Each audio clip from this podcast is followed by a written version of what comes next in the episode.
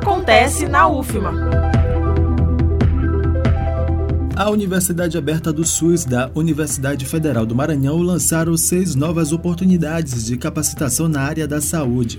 São elas atenção à pessoa com paralisia cerebral, cuidado em reações anafiláticas, cuidado em saúde bucal das pessoas com doença infecciosa transmissível, caderneta da criança, atenção à pessoa com traumatismo crânioencefálico e cuidados em casos de mordidas de animais e intoxicação por animais peçonhentos, plantas tóxicas e medicamentos.